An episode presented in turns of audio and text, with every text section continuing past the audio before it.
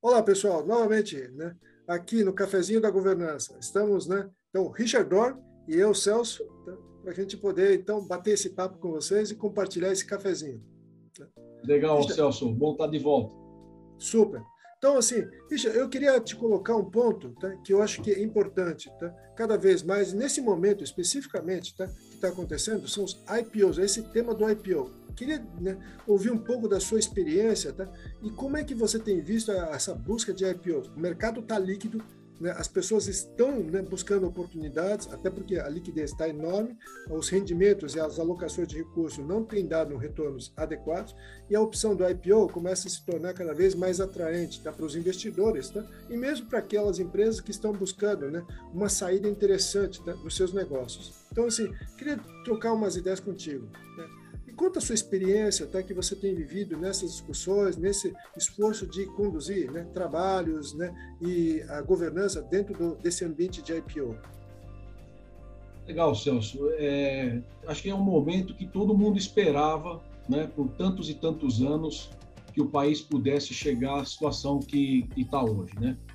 Para a gente ter uma ideia, nós temos aqui no Brasil empresas de capital aberto que têm ações com movimentação diária ou semanal na Bolsa de Valores, nós estamos falando aí em torno de 280 empresas, o que é muito pouco né, para um país desse tamanho. Você lembra, nós tivemos uh, viajando pelo IBGC para a Austrália em 2013. A Austrália é do tamanho do Brasil sem o Acre. Uhum. É, tem 15% da população brasileira, cerca de 27, 28 milhões de habitantes e lá tem 2.300 empresas de capital aberto, né? Nós tivemos, nós dois também recentemente agora na, no Israel, Israel. Né? é do tamanho do Sergipe, que é o nosso menor estado, né? Lá tem cerca de 490 empresas de capital aberto, né? E nós aqui de novo com cerca de 280, né? Mas por outro lado, ano passado, ano de 2020, nós tivemos 27 IPOs, né? Aqui no Brasil, esse ano, agora, até setembro, cerca de 40, né? e a gente imagina que até o final do ano vai dar um total aí de 80 IPOs esse ano. Então, é um recurso que está sendo muito bem utilizado, né? as empresas estão buscando realmente captar recursos de uma forma mais sadia, mais barata, vamos dizer assim, através né, de, de, de, abertura de capital, chamado IPO, Initial Public Offering, né? Uhum. É, mas o que eu tenho visto é que as empresas não estão se preparando com a antecedência necessária, né? Parece que a decisão ela vem é, muito rapidamente, até por pressão e, e, e certa é, indicação de bancos de investimento, até advogados especializados no assunto. Aí a empresa resolve aproveitar a janela de oportunidade e se prepara num tempo muito recorde, né? Às vezes em seis, sete meses a empresa já se diz preparada para fazer o IPO. E realmente acontece, né? Uhum. O tal do IPO, né? A empresa toma aí uma série de recursos, mas depois vem o dia a dia, o pós-IPO, né? E aí toda aquela burocracia que é necessária, né? Toda uma questão de governança que tem que ser seguida que é importante para a proteção dos investidores, para a proteção dos acionistas, né, para o engajamento de todos os stakeholders. E aí tem uma, um caminho muito grande, um caminho muito longo pela frente. Né? E aí que eu acho que as empresas estão buscando conselheiros mais especializados e até profissionais que conheçam é, esse processo para ajudá-las então a se preparar depois do IPO, né? Mas, pelo menos, algumas estão levando isso muito a sério. Queria ver um pouco você também, Celso, o que, que você tem visto aí no mercado, né? Pois é. Eu participei muito dos naquele primeiro movimento de IPOs, né, quando a gente abriu a bolsa, né, e fez um conjunto. Tá? Nós estávamos no Brasil grande, né, aquele anúncio né, do Cristo Redentor decolando, né? Que 2006, 2007, né? É, exatamente, né? Aí, né? O Economist falando assim, lá vai ele, né? O Brasil agora decola, né? Então, assim, eu acho que nós vivemos aí um momento justamente parecido, tá? porque as empresas estavam querendo né, entrar na bolsa, fazer os seus IPOs, né? também num prazo muito curto, para aproveitar a janela, se prepararam né, de forma, né, muitas vezes, né, vamos assim, simplória ou simplista, tá? para esse tipo de movimento. Tá? E todo mundo imaginando tá? que ia ser fácil a vida no pós né? uh, IPO. O que né, se provou é que justamente né, a maior parte das empresas não estava preparado, né, e isto, né, ao não estar preparado, captar esse recurso, não conseguiram alocar de forma adequada, não conseguiram performar, tá, e não conseguiram nem se explicar para os seus investidores por que, que não estavam performando tá, e o que, que estava impactando tá, a sua gestão e a, o direcionamento desse, dessa gestão tá, para que aquela né, tomada de decisões aquela captação tenha sido feita né, de forma racional. Então, assim, eu acho que esta questão que existiu lá atrás, tá? há mais de 10 anos atrás, tá? de alguma forma continua se repetindo. Né? O momento de liquidez tudo mais, novamente, janela de oportunidade, todo mundo quer aproveitar, vamos sair atropelando e correndo para fazer. Depois é depois. Né? Infelizmente, tá? nos mercados que a gente viu, seja né, desde Israel ou mesmo né, na Austrália, tá?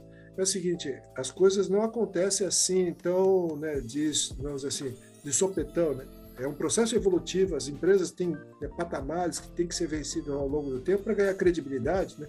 e o seu sistema de governança está robusto né, o suficiente para responder né, esse último passo, né, que é a abertura de capital. Né? Então, assim, me parece que a história, de alguma forma, vem se repetindo. Espero que tenhamos aprendido lições né, para que a gente possa evitar que estas 80 IPOs desse ano né, venham a ter e sofrer né, deste mal, porque senão nós vamos fazer um voo de galinha, né? levantar voo e depois aterrizar mal. Né? É verdade. E você sabe, Celso, é, às vezes as pessoas, os empresários me perguntam qual é o primeiro passo para se preparar para um IPO, né? E eu sempre digo o seguinte: você tem que ter duas boas histórias para contar. Esse é o primeiro passo. Uma, uma primeira história boa é como é que você chegou até aqui. Né? Como é que a sua empresa nasceu, cresceu, amadureceu e chegou aonde está hoje com os resultados que vem apresentando? Né? E a segunda boa história é como é que ela vai ser daqui para frente. Né? Depois que a empresa pegar os recursos, né? o que, que ela vai fazer com esses recursos? Né? Como é que vai ser o plano de crescimento dessas empresas? Então, você que é um especialista no desenvolvimento de planos estratégicos, avenidas de crescimento, você imagina é, que toda empresa tem que ter uma boa estratégia, uma boa história para contar. E às vezes eu não vejo isso, né? É, muitas dessas histórias não estão no papel, não estão de uma forma muito bem elaborada, muito bem é, é, projetada né, com vários cenários, cenário otimista, realista, pessimista, e é, é, como é que se pretende alocar esses recursos para tentar tirar o melhor resultado possível. Né? Então, você sabe, recentemente até trabalhamos juntos, né, Celso, na elaboração de um plano estratégico visando exatamente é, a captação e, e, e tração de investidores para determinada empresa e como foi difícil, né, a gente desenvolver várias alternativas e dessas alternativas escolher aquela que era mais viável para o momento que a empresa estava, né, e, é, e também ser, por outro lado, né, é, ter uma certa visibilidade para os investidores que estariam aportando seus recursos na empresa. Né? As nossas faculdades, nossas universidades, nosso sistema educacional é muito pobre, então acho que isso já né, demonstra o, o, porquê disso. Mas, né, então voltando ao nosso dia a dia aqui, empresas talvez não tenham aí um corpo executivo, né, uma, uma gestão estruturada. Às vezes eu vejo empresas que faturam bi, né, mais de bi, que não tem organograma, não tem ERP, não tem planejamento estratégico, não tem orçamento, né? Então, assim, é, é, não, não é uma questão de, de faturamento, número de funcionários, tem muito a ver com o tipo de negócio que a empresa está inserida, né? Uhum. É, eu conheço empresa de autopeças que fatura 80 milhões por ano, que tem gestão e governança de primeiro mundo, né? Por quê? Porque o negócio de autopeça, se você errar, né, você morre. Né? Agora, tem negócios que eu conheço, por exemplo, na área de varejo, supermercados, né? Então, empresas familiares, né? Muitas vezes o próprio filho, os filhos, os primos, cada um toca uma das lojas, são 27, 28 lojas, faturam mais de 2 bi, né? E não tem nada disso que a gente falou. Então, é interessante essa questão né, da, da maturidade da empresa, da maturidade da gestão, que o mínimo necessário, porque para você atrair um investidor, você tem que ter um mínimo de promover um mínimo de segurança para esse investidor botar dinheiro na sua empresa. Né?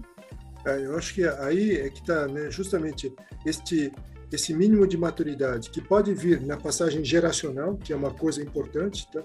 Eu acho que é um ponto importante a ser talvez é, trabalhado, né, durante este processo. E a outra, talvez, é o quanto né, nós também né, ajudamos no conselho tá, a eles entenderem que existe uma pauta de coisas, que isso garante tá, que haja uma longevidade, porque a primeira captação pode ser que não seja única, eu vou precisar de outras captações. Tá? E aí, como é que eu volto ao mercado sem ter uma boa história para contar, sem ter né, um conjunto de fatos que comprovam que eu fui um bom né, um bom gestor daquele recurso, utilizei bem, né, gerei valor para os investidores e acionistas, para toda a sociedade, aí dentro de um contexto mais de ISD, né, diz assim, nós fizemos coisas né, da qual nos orgulhamos, né, estamos deixando um legado bacana nessa companhia né, e essas questões cada vez mais se tornam importantes. Muitas vezes a gente não olha dessa forma e talvez caiba a nós, como conselheiros, alertarmos né, os acionistas né, e membros, os demais conselheiros e os executivos de como nós devemos agir né, nessas tomadas de decisão, de alocações corretas, pensando né, em fatores também da sociedade na qual nós estamos inseridos, tá, do meio ambiente na qual nós impactamos, né, para que a gente possa ter né, uma alocação responsável e consciente tá, desse capital, para que a gente possa continuar essa trilha. Né? Não será uma vez. Tá? Por isso que talvez essa questão, né? todo mundo imagina que uma vez né, feita a captação resolveu o problema. Né? Mas me é. lembro que tinha um, né, um, ditado alemão que dizia que uma vez não quer dizer nada, né? É verdade. Mas, de novo, né, o IPO é como filho, né? É pro resto da vida. Pois é. Não, decidiu que vai ter, se prepare. É isso aí. E às vezes você nem decidiu, né? Se prepara também, meu amigo. Bacana. Richard, Legal. muito obrigado, gente. Muito obrigado novamente aí pelo papo, tá? E, novamente, continuamos na nossa, nos nossos cafezinhos, né? Quem quiser e pode mandar perguntas e dúvidas, né? Isso, para gente, a gente vai responder. Vamos colocar essas perguntas para o nosso bate-papo também, tá? Participem. Legal, é isso aí. Até mais. Até mais, gente. Tchau, tchau.